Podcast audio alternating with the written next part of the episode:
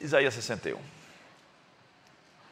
O Espírito do Senhor Deus está sobre mim, porque o Senhor me ungiu para pregar as boas novas aos pobres, enviou-me a restaurar o coração, os corações contritos, a proclamar libertação aos cativos e abertura de prisão aos presos, e a pregoar o ano aceitável do Senhor e o dia da vingança do nosso Deus, a consolar todos os que choram e a ordenar acerca dos tristes de Sião que se lhes dê uma bela coroa em vez de cinzas óleo de alegria em vez de tristeza, veste de louvor em vez de espírito angustiado, a fim de que se chamem carvalhos de justiça plantados pelo Senhor para a sua glória. E esse verso 4, incrivelmente, é o meu tema desse tempo. Reedificarão as ruínas antigas e restaurarão os lugares há muito assolados, devastados. Renovarão as cidades arruinadas, devastadas de geração em geração. Olha que verso. Esses que foram machucados, feridos, que estavam presos, agrilhoados, eles vão reedificar as ruínas antigas, restabelecer os lugares assolados, as cidades destruídas de geração em geração. Quem são esses que vão restaurar o mundo, a sua ordem? Eu acredito que muitos deles estão aqui essa manhã. Eu quero falar um pouquinho hoje com você sobre convergência e graça. Convergência é o lugar onde você produz mais com menos força. Há duas frases que definem isso. Nós temos um curso aqui de convergência. Convergência significa: é isso que eu sou, é isso que eu nasci para fazer. Vamos repetir essas duas frases? É, quando você descobre quem você é, você nunca mais vai querer ser outra pessoa. Convergência é o alinhamento dos seus compromissos com o seu destino é o lugar onde seus talentos, dons e habilidades são aproveitados para um plano, um propósito. É a esfera especial onde você tem um favor, uma fluidez naquilo que você executa, onde você desliza, passeia, onde você segue um fluxo. Você já se sentiu assim no lugar onde você dá o seu melhor, onde você não precisa de lutar, você simplesmente vai, você se sente energizado, você está dentro de um plano. Em sua convergência, você é como um leão na savana, sabe? Você é o rei, porque você foi ungido por Deus para estar ali naquela esfera. E você traz à superfície os tesouros que estão dentro de você. Todos nós fomos criados com muitas habilidades e dons. E a grande tragédia da vida é que muitos vão morrer sem nem descobrir o que foi colocado dentro deles. Eles vão levar para o seu túmulo todas as dádivas e habilidades e dons e talentos, a graça que lhes foi proporcionada por Deus para trazer, emergir, manifestar nesse mundo.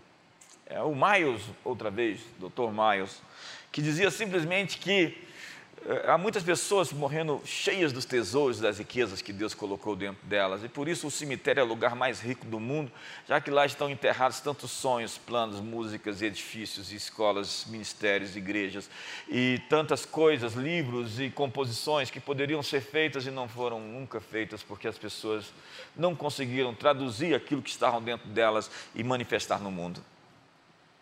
No cemitério, ali estão pessoas enterradas que não conseguiram dizer como Paulo: combati o bom combate, guardei a fé e cumpri a carreira. E esse é o grande desafio da vida de cada um de nós, falar como Davi, né, que foi o testemunho dado pelo Atos dos Apóstolos, capítulo 13, verso 36, que Davi viveu nos seus dias, serviu a Deus no seu tempo e depois morreu.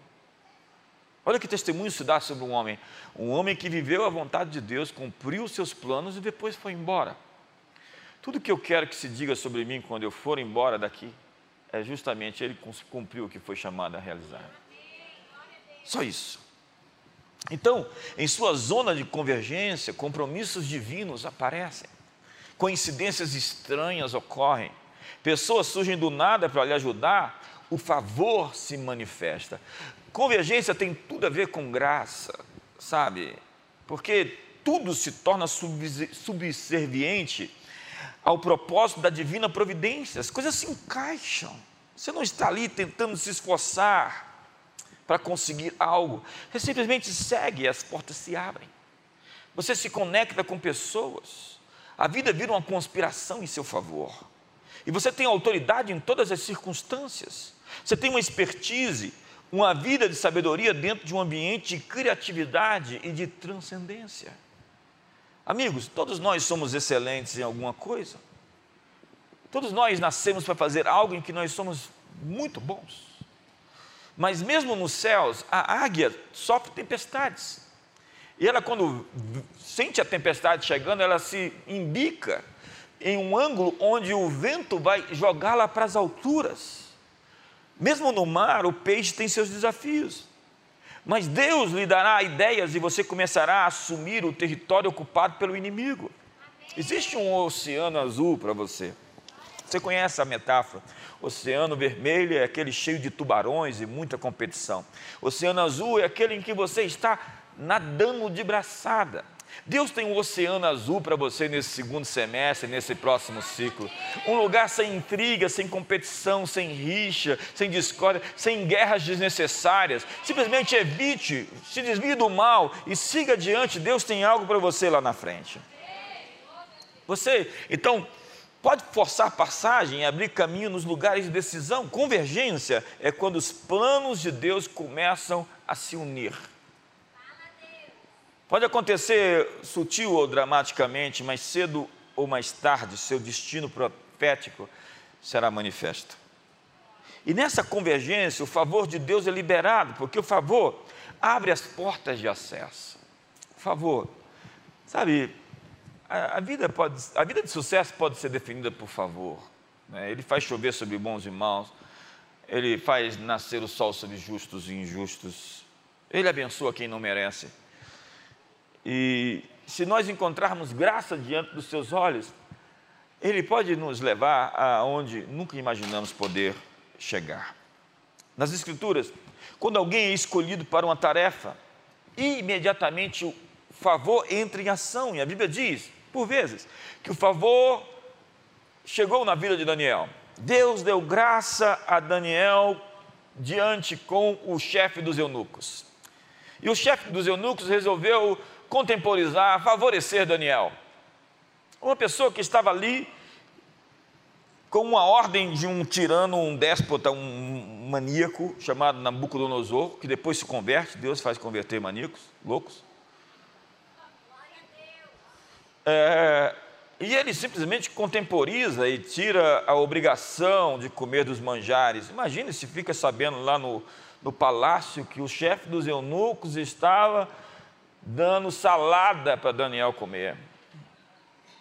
Olha, e depois de dez dias está lá Daniel com o rosto, semblante muito melhor e seus amigos do que todos os outros sábios da Babilônia, e eles responderam com mais eficiência em dez vezes todas as perguntas que lhes foram feitas, eles tinham mais sabedoria dez vezes. Eu sonho em ver uma igreja onde nós temos esse manto 10x, onde você é um empresário 10x, onde você é um professor 10x, onde você é um pastor 10x, onde você é um pai 10x, um filho 10x, alguém com uma sabedoria em comum, com a graça em comum, vai fazer dez vezes. Eu quero liberar sobre você o fluxo do 10x para os próximos sete anos, para até 2030, Deus trazer sobre você um fluxo 10x de bênçãos. Deus deu graça, ou Deus deu graça a José, favor e sabedoria diante dos olhos de Faraó. Já viu alguém que sai da cadeia e é contratado para se tornar o vice rei, o grão-vizir de todo o Egito. Quando José seguiu seu caminho pelo processo da obediência, ele ativou o favor para o seu destino. Tudo que nós temos que fazer é dar os passos certos e estar no lugar onde devemos estar, com as pessoas que devemos estar. Então diz a Bíblia que o anjo anunciou a Maria: Tu és altamente favorecida pelo Senhor. Que palavra forte! Você não somente favorecido, você é altamente favorecido. Vamos dizer isso comigo? Eu sou altamente favorecido. Então chegue no espelho e diga para você mesmo: Eu sou altamente favorecido. Pega um, uma foto hoje, na verdade, grave coloque lá no seu stories. Eu sou altamente favorecido. Primeiro você tem que convencer a você, para depois convencer as outras pessoas. Você sabe quando a pessoa está tentando se convencer a, a comprar a, a algo, ele está tentando se convencer a si mesmo para te vender aquilo. Já encontrou um vendedor assim? Um pregador do evangelho que chega para você tentando se convencer que é aquilo mesmo e você fala: ih, rapaz, convença a si mesmo, pregue para você e depois vem pregar para mim. Dá um sorriso para o irmão do lado. Fala, graça está sobre você. Ele convenceu você? Sabe, por que, que Deus deu graça a Daniel? Por que, que Deus deu, deu graça a José? Por que, que Deus, Deus deu graça a Maria? Porque eles não podiam fazer nada daquilo que foram chamados sem essa graça. Eles precisavam da graça para executar a missão. Ei, você não consegue fazer o que lhe foi destinado sem a graça. Então, quando chegar lá na frente, não se vangloria. A vanglória é dizer, é sobre mim, eu consegui, foi o meu braço, foi a minha expertise. Não, não, é dizer, foi graça é a graça. Eu cheguei até aqui pela graça, Deus me pôs aqui, o mérito é dele, então glória a Deus nas maiores alturas. Imagine Maria como ela era olhada naquele tempo, sem ser casada, no primeiro século, em uma comunidade de 500 pessoas.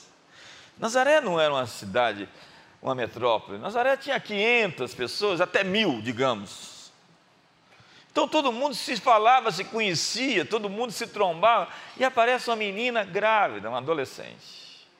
Imagina aquela sociedade extremamente religiosa.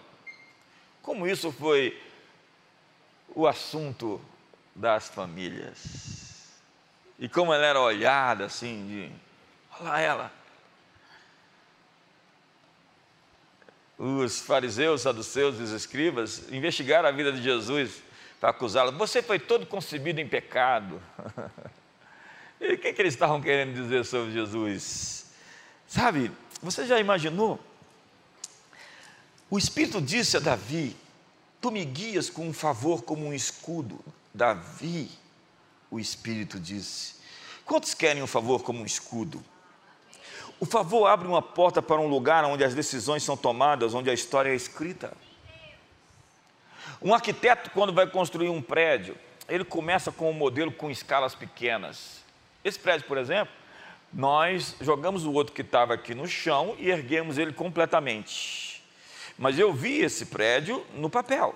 Nós tínhamos ele em um metro, um, um metro e meio de tamanho, antes de se tornar esse prédio de quase dois mil metros.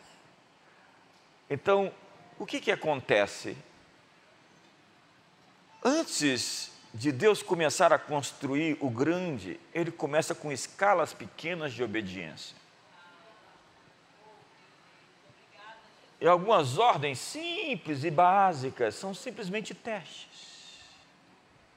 Para se você puder passar do primeiro ano para o segundo ano, e do segundo ano para o terceiro ano, e do terceiro para o quarto, para chegar onde você quer estar, você tem que aprender a obedecer coisas simples.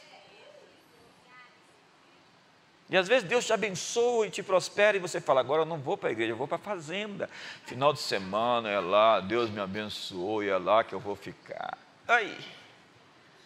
Por que, que eu falo isso com mais de 30 anos de ministério, dizendo a você que isso sempre dá ruim? Porque esquecer a comunhão com os irmãos sempre tem um custo de esfriamento, isso afeta o casamento, isso afeta os filhos, isso afeta a vida espiritual, isso afeta o futuro, isso gera apostasia. Eu poderia contar para você alguns casos, mas não é o caso.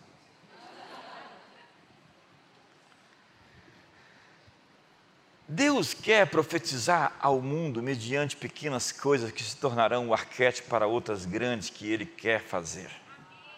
Sempre quando ele quer fazer algo, ele usa o pequeno que é fiel. Olha para o seu irmão e diga: o pequeno que é fiel. Deus só reproduz o fiel. O inimigo é que planta o joio à noite para crescer e se parecer com trigo. Ser fiel às pequenas coisas lhe qualifica para as grandes coisas. Ser obediente às pequenas ordens lhe qualifica para receber as grandes instruções. Eu estou querendo um grande chamado e Deus está falando: responde aquele pequeno que eu lhe dei.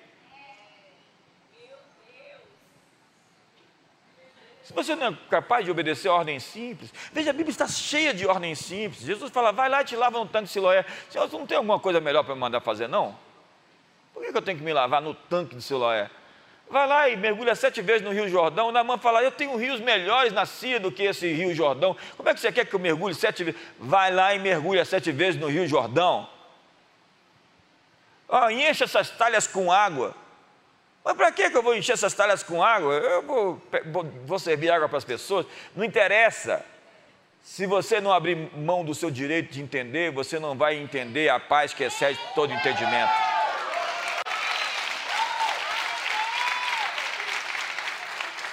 Eu tenho que entender para obedecer. Simplesmente siga. Simplesmente creia, simplesmente avance. Abraão, sai da sua terra. Se eu não sei para onde eu vou, sai da tua terra, da tua parentela e vai. Abraão sabia que tinha que ir. Os discípulos discutem entre eles sobre quem seria o maior. Então Jesus lhes conta uma parábola. Ele diz: um homem recebeu dez minas, outro cinco minas e outro uma mina. Entenda que mina é uma unidade monetária. Essa visão nossa é, ibérica trouxe para nós uma tradição sobre a riqueza como uma coisa negativa. Então a gente tenta eliminar alguns textos da Bíblia. A Bíblia está falando sobre uma parábola e Jesus, das 28 parábolas que contou, 16 envolvia finanças. Jesus falou mais sobre dinheiro do que sobre salvação. Há dois mil textos na Bíblia falando sobre dinheiro, porque o dinheiro é um Deus, e um Deus tem o coração das pessoas, e você não pode servir a Deus e a mamon. Jesus está falando sobre recursos que foram entregues nas mãos de homens. E chega então o chefe, o proprietário, e diz: Eu vim pedir o lucro dessas minas que eu entreguei a vocês. E uma mina rendeu dez outras. Então ele diz: receba dez cidades, administre dez cidades. Imagine, você vai ter dez cidades para administrar.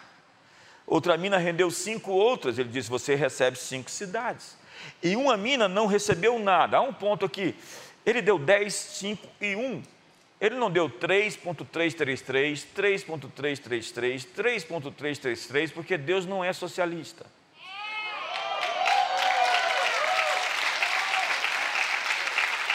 Ele deu a cada um segundo a sua capacidade.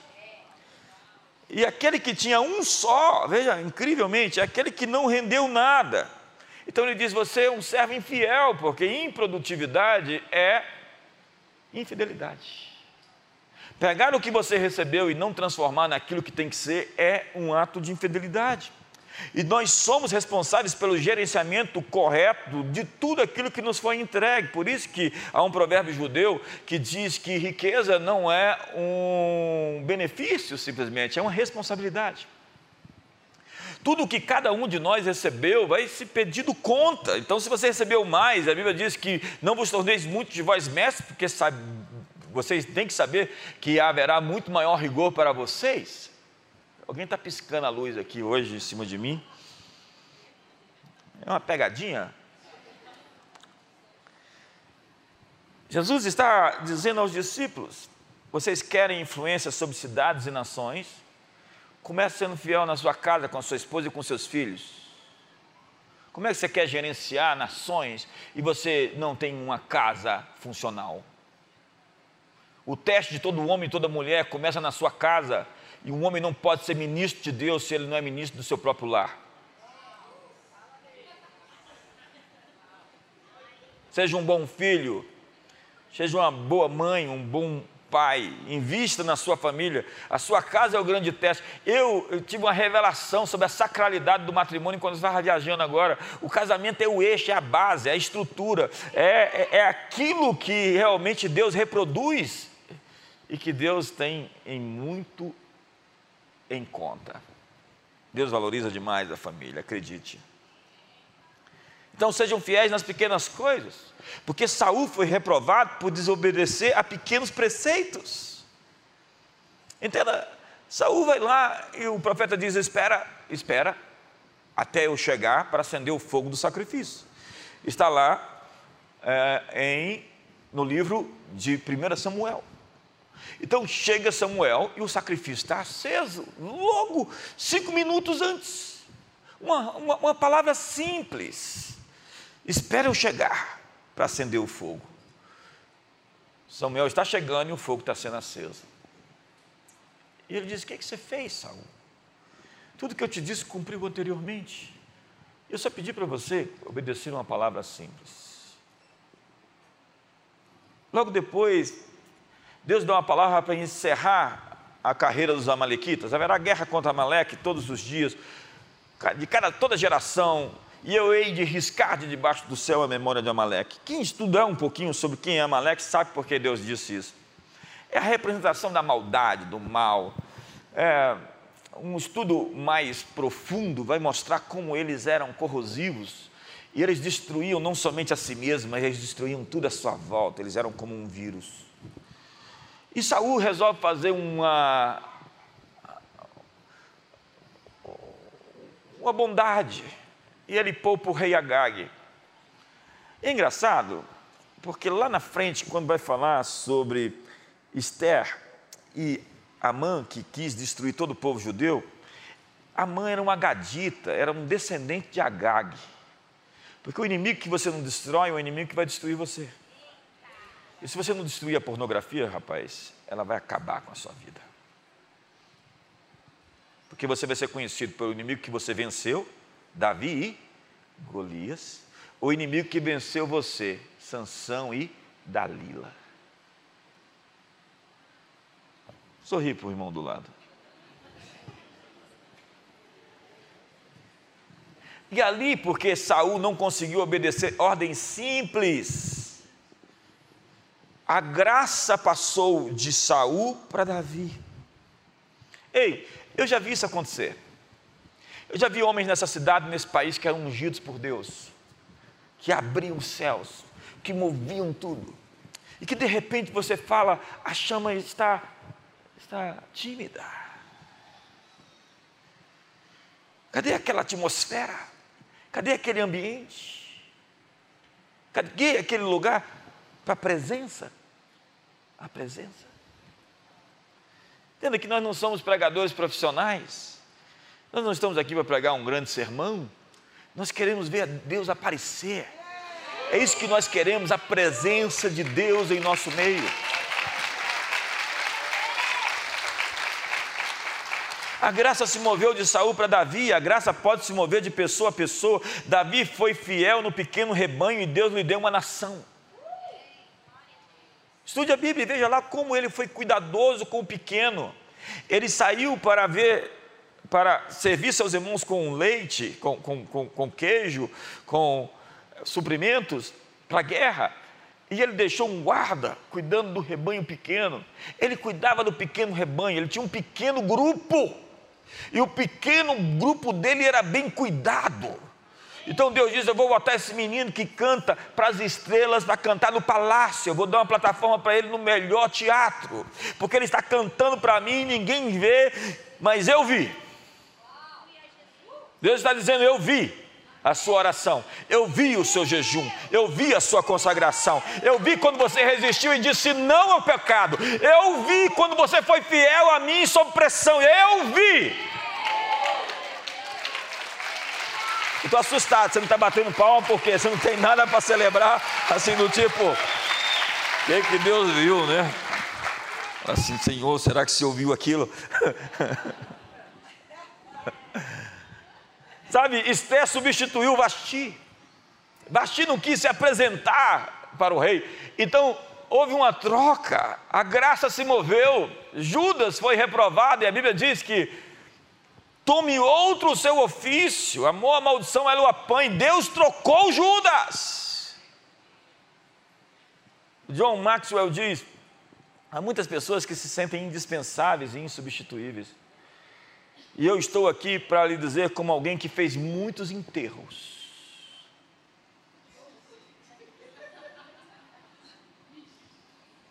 que você não é a última Coca-Cola do deserto. Você está pensando que Deus não pode pegar o que você está fazendo e dar para outro fazer no seu lugar? Seja fiel nas pequenas coisas. Você não é fiel a Deus nas coisas pequenas e você quer as grandes. Responda o seu pequeno chamado. Ah, mas eu comecei a ganhar muito dinheiro, eu estou achando que dar tanto dinheiro de dízimo é muito. A gente ora para o seu salário diminuir e você pode dar uma pequena oferta. Senhor, em nome de Jesus, quantos querem oração?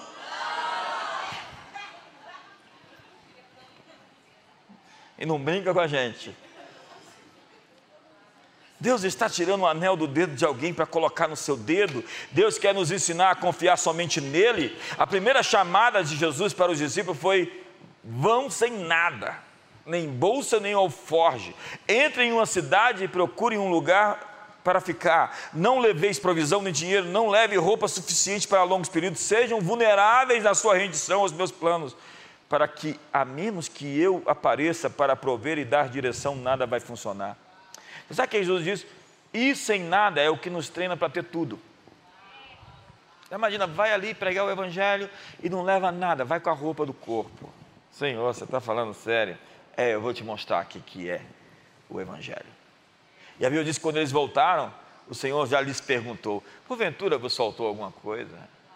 E eles disseram: nada, Senhor, nada nos faltou. Há pessoas que já dependeram de Deus para coisas mínimas e que agora se tornaram suficientes.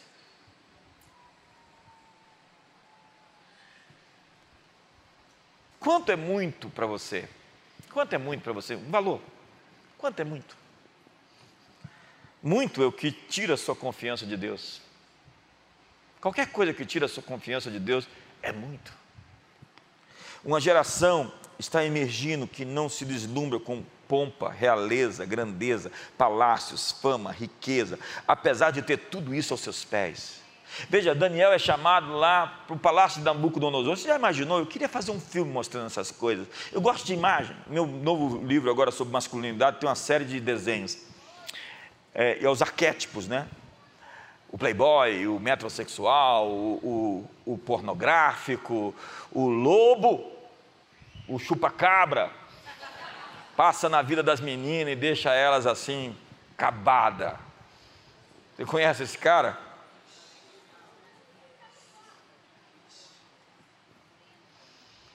Tem vários desenhos lá no livro. E imagina Daniel entrando lá na corte da Babilônia.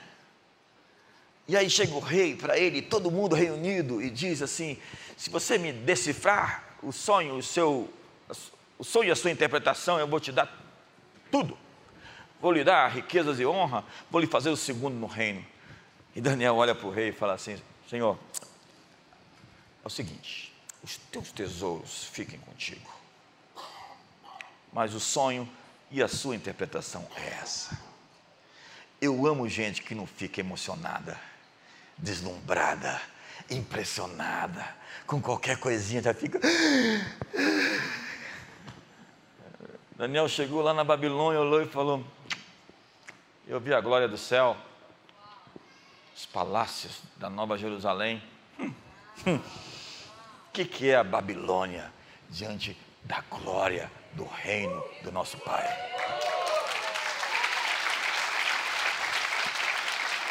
Aí tem gente que entra nesses lugares já fica assim, né? Já derrete.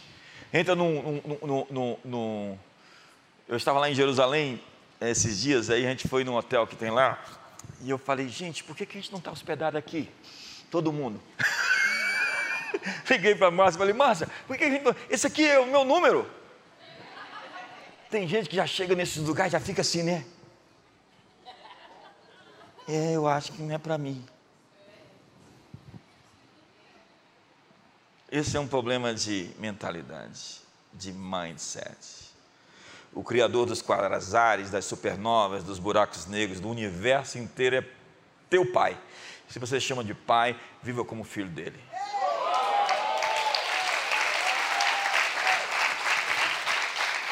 Mas tem muita gente com falta, como eu posso entrar nesses lugares? Você acha que você deixar de entrar nesses lugares vai abastecer o mundo com o restante?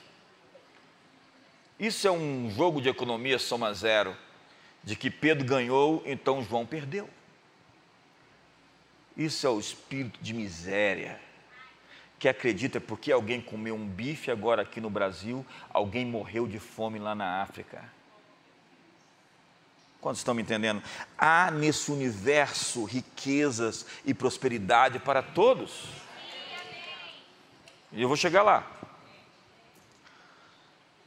Eu tenho uma mensagem radical sobre esse assunto, mas nem todos aguentam ouvi-la. É verdade. Quando aquela mulher quebra o vaso do alabastro e joga sobre o corpo de Jesus, um ano de trabalho, pega aí seu salário, multiplica por 12 e fala: foi o custo daquele vaso. Judas gritou: Rei, hey, podia dar para os pobres. Judas. Aí os discípulos deram coro: É isso mesmo, por que, que não deu para os pobres, mulher? Aí Jesus disse: Quietos o que essa mulher fez jamais será esquecido. Leia o Evangelho de Mateus, leia o Evangelho de Lucas, leia o Evangelho de Marcos, leia o Evangelho de João e esse registro está lá, enquanto muitas das histórias bíblicas não têm um registro, outros acontecimentos, essa história está contada nos quatro evangelhos. Você sabe por quê? Porque adoração extravagante incomoda o espírito dos miseráveis. Judas não gritou, poderia dar para os pobres. Há pessoas que defendem a pobreza em nome dos pobres. E você não precisa ser muito esperto para saber que tem muita gente usando isso para tentar se eleger politicamente. Dá um sorriso para o irmão do lado aí. Eles precisam manter as pessoas na pobreza, a fim de que possam então dominá-la. Todos nós recebemos recursos, influência, crédito, ainda que esses recursos estão em outro estado. Não outro estado, outro meio, outra circunstância. Então Deus entrega a terra prometida que mana leite e mel, mas seus recursos têm que ser achados. Deus diz: Eu dou uma terra que mana leite e mel. Senhor, onde é que está a terra que mana leite e mel? Acha o leite, acham mel. Agora entenda que Deus não dá pérolas aos porcos. Há mensagens que as pessoas têm que se qualificar para ouvir. Jesus disse aos discípulos: A vós é dado conhecer os mistérios do reino dos céus. Deus esconde seus tesouros. E a Bíblia diz que a glória de Deus é esconder seus tesouros, e a glória dos reis é esquadrinhá-las. Deus escondeu tesouros na terra, Deus escondeu tesouros nos mares, Deus escondeu tesouros nos montes, Deus escondeu tesouros na areia, Deus escondeu tesouros dentro de pessoas.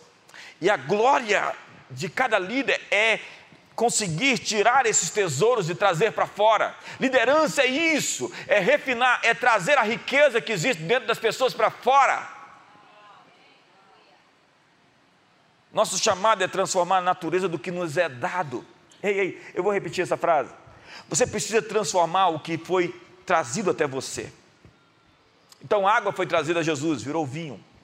Então, pães e peixes alimentaram a multidão. Veja que o Evangelho é isso: é conseguir produzir a partir do que se tem o que se deseja cinco pedras lisas do ribeiro, uma queixada de jumento, uma vara na mão de Moisés. Deus sempre está perguntando para nós: o que você tem na mão? Então vem, um, vem uma mulher, ela tem uma grande dívida. E ela vem até o profeta e diz: Olha, eu preciso de um cheque da ação social do seu ministério, porque eu estou em dívida, estão levando é, meus filhos escravos, porque o, o profeta, meu marido, morreu e deixou esse grande rombo. E o profeta diz: O que, que você tem em casa? Pergunta para o seu irmão: O que, que você tem em casa? E ela diz: Eu tenho uma vasilha de óleo. Ele diz: Muito bem, é isso que você precisa. Então pegue vasilhas emprestadas às vizinhas. E depois que você pegar todas as vasilhas que você puder, feche a porta da tua casa. Porque a unção sempre cresce com as portas fechadas. Eu vou repetir isso. A unção só cresce com as portas fechadas. Então ela pegou as vasilhas e começou a pegar aquela vasilha que ela tinha, encheu todas as vasilhas que estavam ali. E o azeite só parou quando acabaram-se as vasilhas, porque Deus pode encher todas as vasilhas. Entenda um princípio de finanças no reino de Deus. Deus vai encher todas as vasilhas, enquanto houver vasilhas. Deus não tem problema de encher vasilhas. Deus pode encher tudo o que lhe é entregue. Não há falta. Nosso Pai não tem falta, não existe um problema financeiro, a, a, a, economia do céu não está em crise.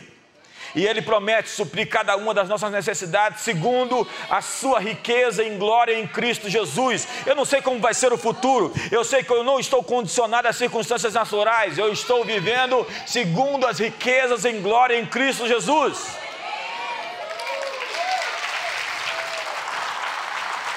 Eu não sei para quem foi dito, alguém disse: Você está sabendo da crise?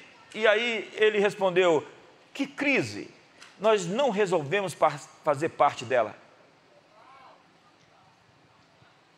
Você fica muito condicionado às notícias, aos mercados, à flutuação do câmbio e todas essas coisas relacionadas à economia. Você tem que se conectar à realidade do céu. Daniel estava orando na hora hora nona, diz a Bíblia. Era três horas da tarde, ele estava orando. E ele estava na Babilônia, mas o seu fuso horário era de Jerusalém. Profetas são assim, eles não estão no fuso do tempo, da normalidade, daquilo que lhes é apresentado. Eles têm um fuso horário ligado ao céu. Profetas são assim, eles estão conectados com a realidade de Deus e não com as circunstâncias que se lhes mostram na superfície. Eu tenho uma mensagem radical sobre isso, mas essa mensagem não é para todo mundo. Eu ia escandalizar você, acredite.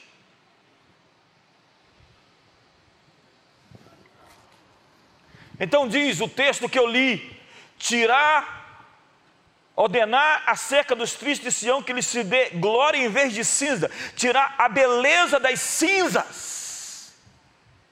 Você já viu um quadro pintado de cinzas? Você já viu transformar o que foi queimado e feito em cinzas em algo belo, formoso e extraordinário?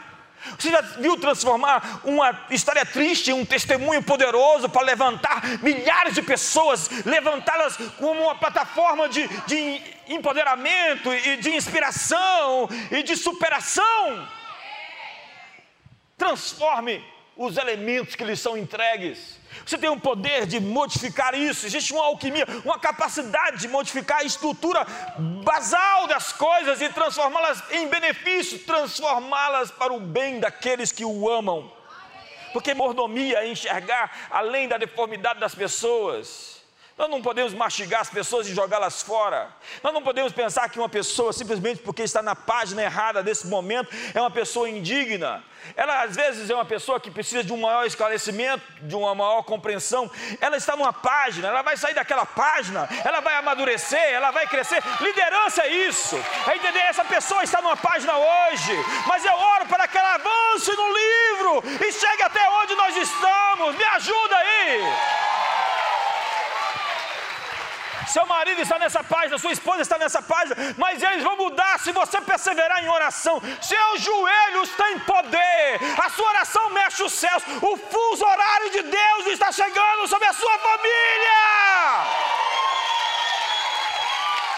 O fuso horário de Deus está chegando sobre o Brasil. Me ajuda aí.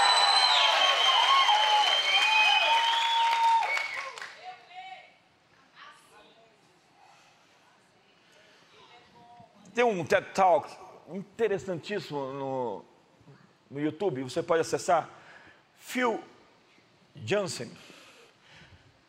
Na verdade é Hansen, com H. Ele é um estudante de artes. Ele está estudando numa universidade incrível sobre artes e está no último ano para ser formado.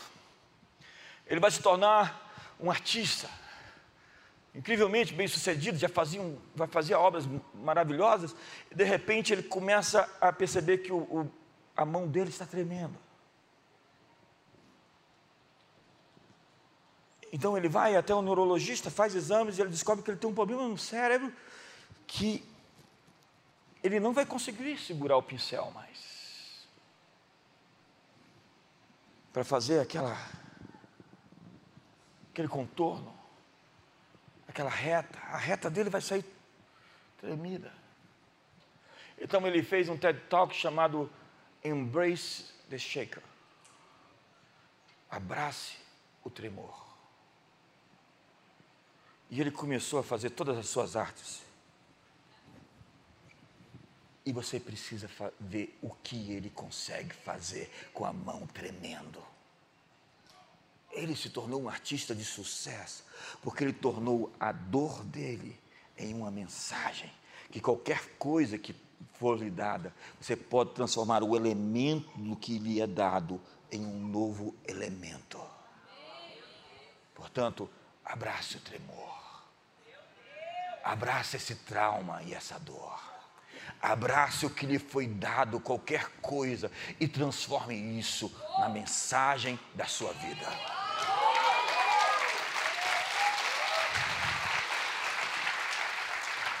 A segunda coisa é tirar um som de alegria em vez de pranto.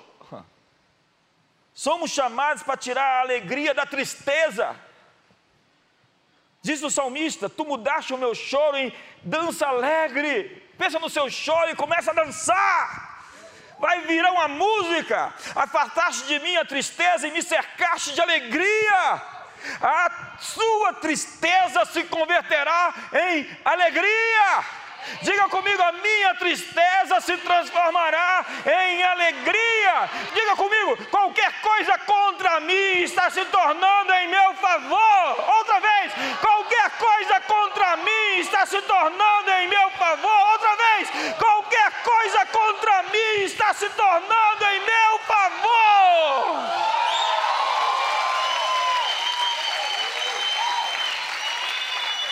O favor de Deus chegou. E o terceiro ponto e o último. Ah, mesmo, porque eu tinha mais duas horas para pregar. É tirar as vestes de angústia por um manto de louvor. Eu vim aqui essa manhã para lhe comunicar que o seu vestido, o seu manto já está sendo costurado nos céus. Uma vez eu cheguei para uma autoridade, ela estava em campanha política ainda, nada definido, e eu tive uma visão. E eu vi que o manto dele estava sendo costurado. Então eu mandei dizer para ele: Ó, Fulano, sua capa já está sendo pronta, prepara, você vai assumir. Eu às vezes eu sinto literalmente, num culto como esse, uma capa vem assim, ó Uh, uh, uh, uh. Uau! E essa capa inaugura uma nova capacidade de fazer coisas de maneira diferente. Você não recebe um manto, simplesmente continua igual, você agora tem uma capacitação em comum. Quantos querem uma capacitação em comum? Então diga para o seu irmão profeticamente, diga para ele convencido aí, seu manto está sendo costurado. Oh, oh, oh, sua capa está sendo preparada. Tem gente aqui com a capa para produzir riqueza. Está lá em Eclesiastes capítulo 5, o dom de adquirir riquezas. Tem gente que tem esse chamado e não é sobre você, não é para ostentação, não é para sua vanglória, é graça. Lembra da mensagem? É graça. Para que a riqueza? Para financiar projetos do reino de Deus, para ajudar aqueles que precisam, para fazer a diferença no mundo. Tem gente aqui com dom de, um dom de beleza. Não, não. Tem gente com a graça especial para fazer coisas, para construir relacionamentos, para unir pessoas, para desenvolver equipes, para validar, para capacitar, para sonhar, para curar. Então receba em primeiro lugar esse manto de gratidão, porque tira as roupas da angústia e me dá um manto de louvor. Gratidão, adoração. E o profeta Joel complementa esse pensamento que, e diz: Forjai espadas das vossas relhas de arado e lanças das vossas podadeiras, diga o fraco. Diga ao fraco: Eu sou. Ele está dizendo: olha, transforme os seus instrumentos de agricultura, as suas relhas de arado, as suas lanças, em lanças e as suas podadeiras. Transforme em armas de guerra. Pegue o que lhe foi entregue e mude a natureza disso para o uso bélico de avançar na chamada e na vocação de Deus para a sua vida. Algo em suas mãos está se transformando em uma arma de guerra contra o inimigo. Eu acho que está bom, fica de pé. Olha o horário aqui. E tem que fazer seminário, não pode fazer mais só culto, tem que fazer seminário.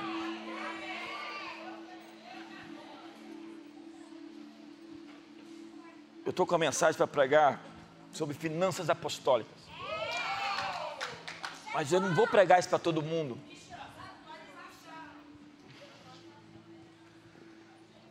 Porque, como Jesus disse, a voz é dado conhecer os mistérios do reino dos céus.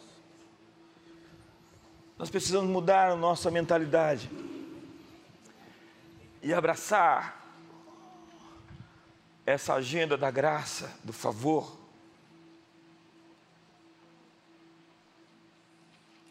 Porque favor e autoridade é para o bem dos outros e não para mim mesmo.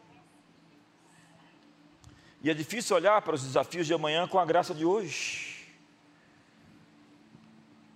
Mas a graça está aumentando. Eu não poderia viver hoje com a graça de ontem. Então, quando você olha para trás e você vê, aquelas sombras do passado, de crises que você viveu e você tem medo de acontecer de novo, você fala, eu tenho uma outra graça hoje, aí. A minha realidade é completamente hoje, eu já estou com uma nova capa para esse tempo, aquilo ficou para trás. Então não tenha medo do passado se repetir, porque certamente ele não vai se repetir. E as melhores coisas não estão atrás de você, estão à sua frente.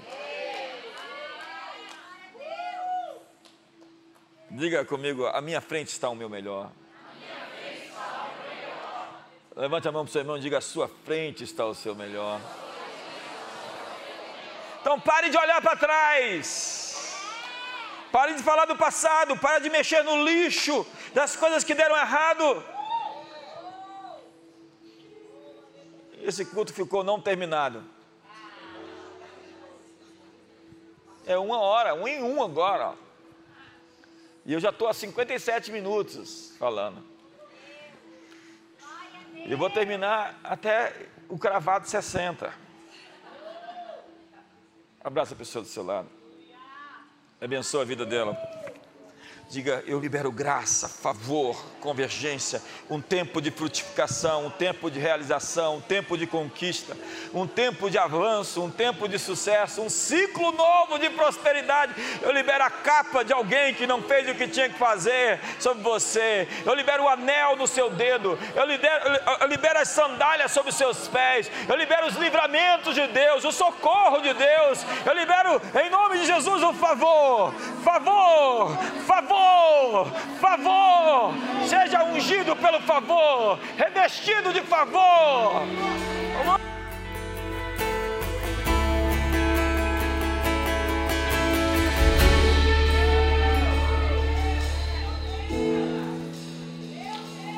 Que o favor te batize nesses dias, uma graça incomum. Que o amor de Deus, a graça de Jesus, a comunhão do Espírito Santo seja sobre a sua vida. Uma ótima tarde.